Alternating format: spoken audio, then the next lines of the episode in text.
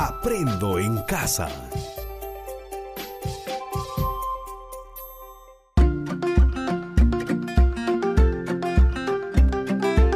Queridos estudiantes, los invitamos a participar en el desarrollo de las sesiones de aprendizaje que hemos preparado para ustedes. Aprendo en casa.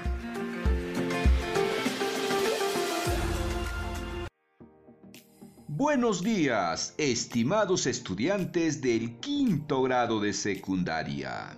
Reciban un cordial saludo de su amigo Edwin Juica.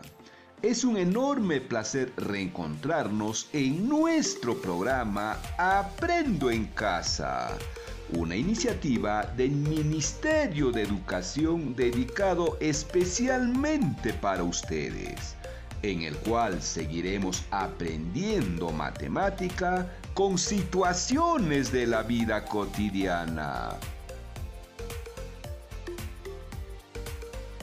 Iniciamos recordando lo que aprendimos en los programas anteriores. Primero, establecimos relaciones entre datos y acciones de comparar e igualar cantidades. Las transformamos a expresiones numéricas que incluyen números racionales y algunos irracionales como raíces inexactas. Luego, expresamos con diversas representaciones y lenguaje numérico nuestra comprensión sobre las operaciones con números racionales e irracionales, usando redondeos o aproximaciones. Continuamos seleccionando, combinando y adaptando estrategias de cálculo, estimación, recursos y procedimientos diversos para realizar operaciones con números racionales y raíces inexactas aproximadas, optando por los más idóneos, los cuales aportarán en la elaboración del plan de acción para mejorar la gestión de las cuencas de tu comunidad, constituyéndose en el producto de nuestro proyecto gestionando nuestras cuencas. ¿Lo recordaron? Seguro que sí. Muy bien, nuestro programa de hoy se denomina planteamos alternativas para gestionar adecuadamente las cuencas de la comunidad mediante los números irracionales, en el cual aprenderemos a plantear afirmaciones sobre las propiedades y las operaciones con números racionales, raíces inexactas aproximadas, y las justificaremos mediante ejemplos. Interesante, ¿verdad?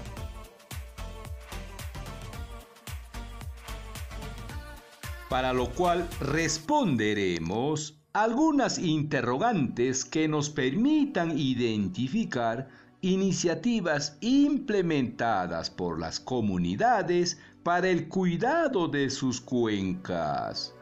Por otro lado, recordaremos algunas operaciones y sus propiedades con los números racionales e irracionales. Continuaremos analizando la situación problemática de una comunidad sobre la gestión adecuada de sus cuencas en la cual plantearemos alternativas justificándolas mediante los números racionales e irracionales y sus respectivas propiedades. Finalmente, plantearemos unos desafíos con la finalidad de aplicar lo aprendido en situaciones de tu comunidad, lo cual fortalecerán tus aprendizajes. ¿Listos y listas para comenzar? Claro que sí. Muy bien, comencemos activando nuestros saberes. Y no se olviden de tomar nota. ¿Qué alternativas implementan las autoridades de tu comunidad para el cuidado de las cuencas? ¿De qué manera podemos plantearnos alternativas para gestionar adecuadamente las cuencas de la comunidad mediante los números irracionales? Puedes responder. Escuchemos algunas respuestas. Veamos la primera pregunta. ¿Qué alternativas implementan las autoridades de tu comunidad para el cuidado de las cuencas? Braulio, estudiante del quinto grado de secundaria, nos dice, en los ríos y lagunas de mi pueblo ya no hay peces para pescar por una mala práctica que implementaron algunas personas. Asimismo, están desapareciendo las ranas y los sapos, sobre todo estos últimos que son unos grandes controladores de plagas natural para la agricultura de nuestro pueblo. Frente a ello, para pescar en nuestros ríos y lagos se debe solicitar permiso a nuestras autoridades. La pesca es solo para el consumo y no para el comercio. Está prohibido la caza de los sapos y en toda la cuenca del río tenemos letreros que prohíben el arrojo de la basura entre otras medidas.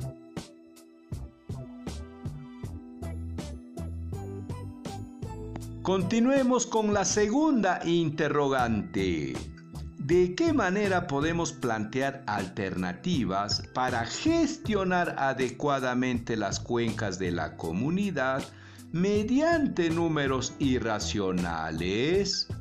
En el programa anterior analizamos la contaminación de mercurio en nuestras cuencas hidrográficas por la falta de cuidado de algunas mineras y el cómo afecta esto a las diferentes actividades económicas de nuestro país y evidencia una inadecuada gestión de las cuencas.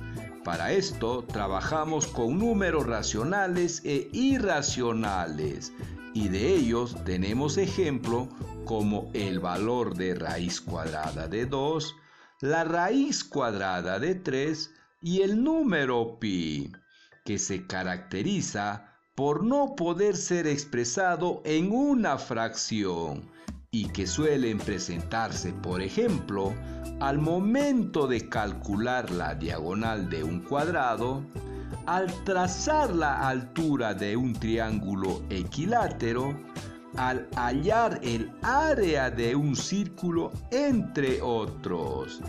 Identificando el problema se puede proponer diferentes estrategias para solucionar y contribuir con una adecuada gestión de las cuencas.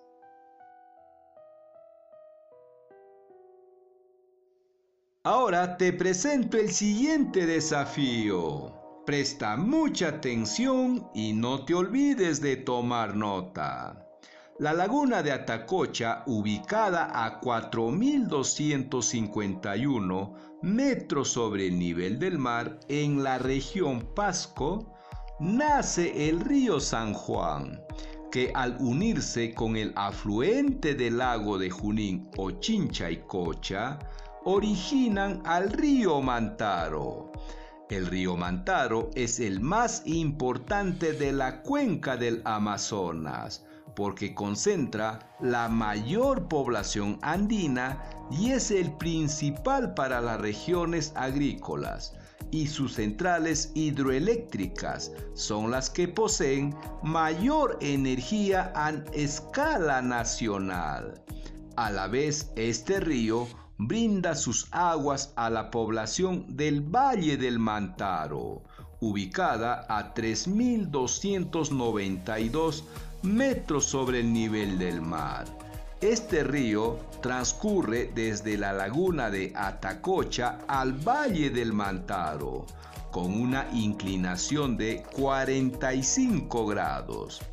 El ingeniero encargado del programa de optimización del recurso hidroeléctrico en una de sus inspecciones se da cuenta que si el río estaría inclinado en 15 grados menos, se podría obtener hasta un 70% más de productividad y así poder llevar más energía a diferentes lugares del Perú.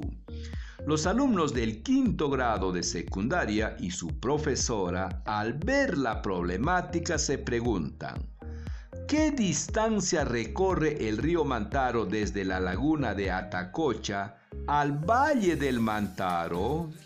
Si el ángulo de inclinación sería de 30 grados, ¿cuál sería la distancia que debería recorrer las aguas del río Mantaro? puedes responder. ¿Terminaste? ¿Cómo te fue? ¿Con algunas dudas?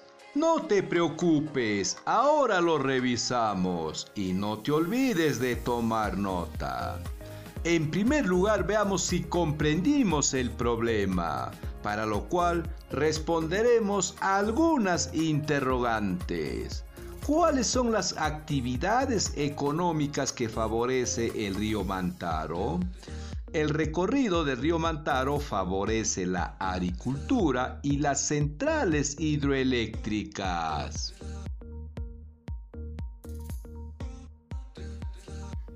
¿Cómo afecta el bajo caudal del río Mantaro a las actividades de las centrales hidroeléctricas? El bajo caudal del río Mantaro puede originar restricciones en la generación de energía eléctrica, afectando a las principales actividades económicas de una importante parte de nuestro país que depende de este servicio en cuanto aumentaría la productividad de las aguas del río Mantaro si su inclinación se reduce en 15 grados. Al disminuir la pendiente del río Mantaro en 15 grados, aumentaría la productividad en el 70%. Por lo tanto, la generación de energía eléctrica estaría garantizada.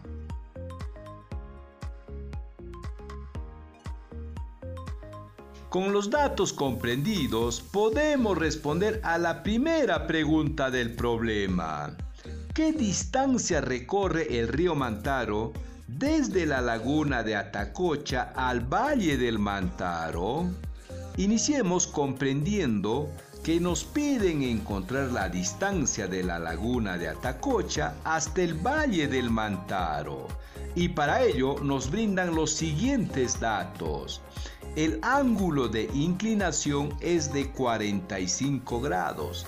La altitud de la laguna de Atacocha es de 4.251 metros sobre el nivel del mar y la altitud del Valle del Mantaro es de 3.292 metros sobre el nivel del mar. Iniciemos elaborando un gráfico en la hoja del cuaderno para orientarnos mejor.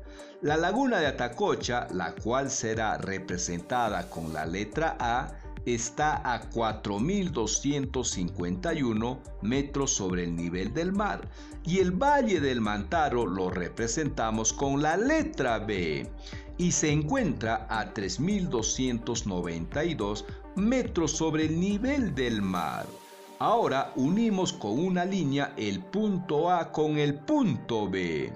Y del punto B trazamos una recta vertical hacia abajo.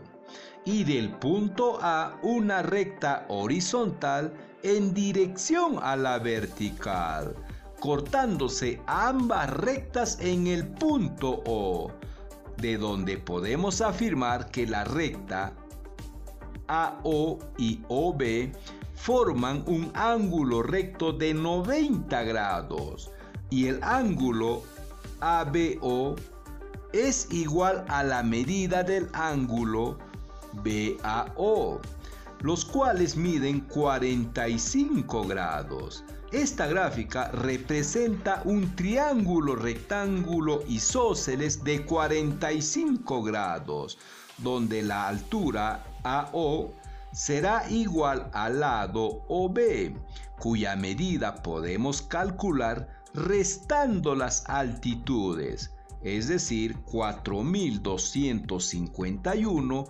menos 3.292, resultando 959. Y el recorrido de las aguas del río estaría expresado por la hipotenusa AB.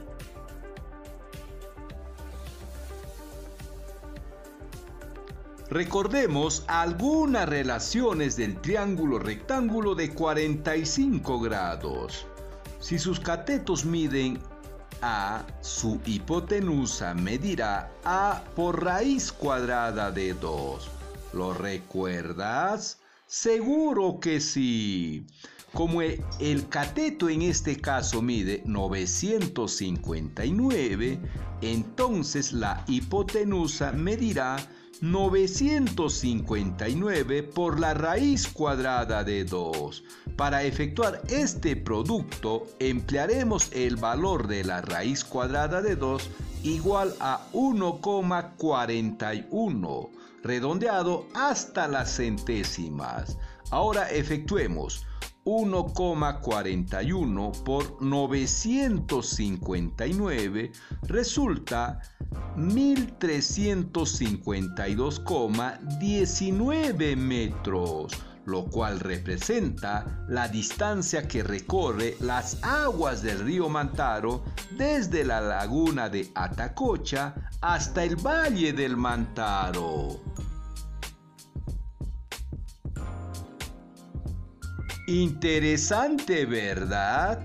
Continuemos con la siguiente pregunta. Si el ángulo de inclinación sería de 30 grados, ¿cuál sería la distancia que debería recorrer las aguas del río Mantaro? Primero debemos entender que al reducir la medida del ángulo de inclinación en 15 grados, se obtendrá un nuevo ángulo de 30 grados. Al hacer la proyección del punto B sobre el punto A, de igual manera como en el caso anterior, la intersección esta vez la llamaremos O y al unir los tres puntos tendremos el triángulo AOB, donde AB es la hipotenusa. AO es el cateto que se opone al ángulo de 30 grados y OB es el otro cateto que se opone al ángulo de 60 grados. Como podemos observar, se trata de otro triángulo notable y en esta oportunidad de 30 y 60 grados.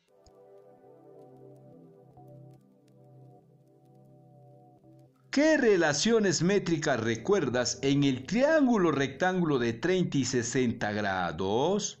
Muy bien, que si la hipotenusa mide 2A, el cateto que se opone a 30 grados mide la mitad, es decir, A. Y el cateto que se opone al ángulo de 60 grados mide A por la raíz cuadrada de 3. En este caso, sabemos que el cateto AO que se opone a 30 grados mide 959 metros.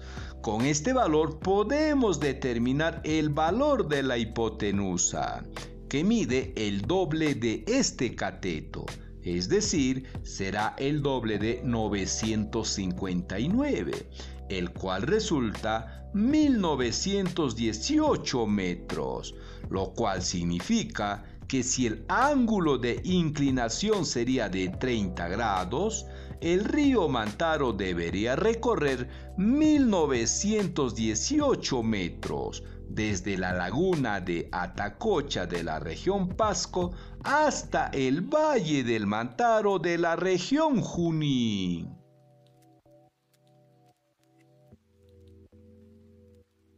En base a lo trabajado en los cuatro programas, podemos afirmar que una administración adecuada de nuestras cuencas contribuye en las actividades económicas de la población relacionadas a la agricultura, ganadería, transporte, construcción, la generación de energía eléctrica, entre otros.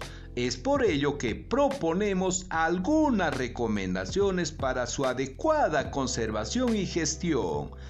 No arrojar basura ni desmonte en los cauces de los ríos, porque esto genera colmatación y desvío de su cauce, lo cual puede generar huaicos o desbordes afectando a la población ribereña. Promover una pesca sostenible, evitando el uso de explosivos o productos tóxicos que matan a los peces y afectan los ecosistemas de los ríos y lagos. Las empresas mineras deben implementar acciones de conservación ambiental evitando desechar el relave al río, contaminar y depredar los campos. Bien, estimados estudiantes, estamos llegando al final de nuestro programa. Te pedimos reflexionar sobre lo siguiente. ¿Qué aspectos facilitaron tus aprendizajes y cuáles los dificultaron? ¿Cómo superaste o piensas superar las dificultades para mejorar tus aprendizajes? ¿En qué aspectos de tu vida te servirá lo aprendido hoy?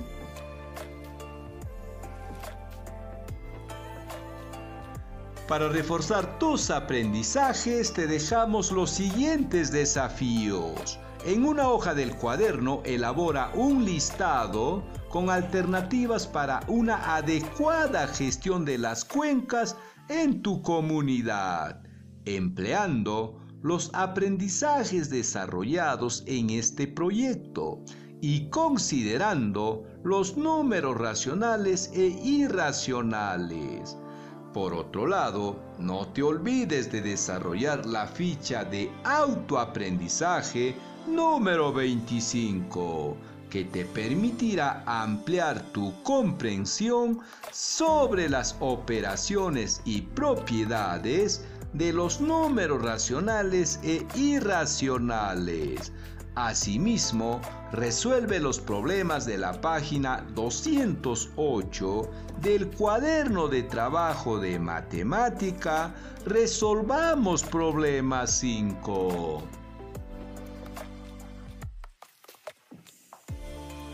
Estimados docentes, valoramos tu compromiso para acompañar a nuestros estudiantes.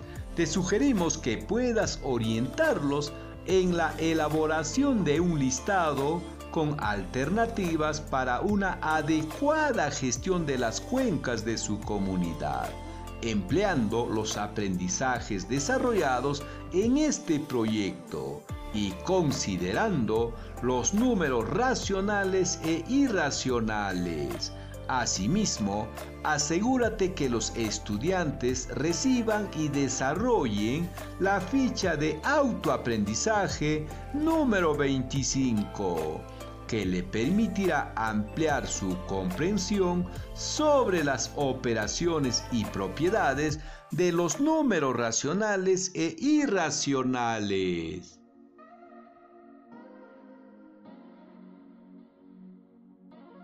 Estimados padres de familia, reconocemos todos los esfuerzos que realizan en la educación de sus hijos. Sigamos acompañándolos en la organización de su espacio y horario de estudio, verificando que cumpla con las actividades que se dejan en el programa radial y los guarde en su portafolio de evidencias Trátalo con amor, paciencia y mucho respeto, lo cual contribuirá en la buena convivencia familiar. Muy bien, estimados estudiantes, docentes y padres de familia.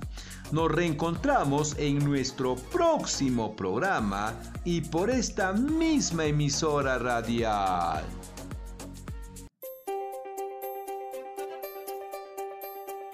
Aprendo en casa.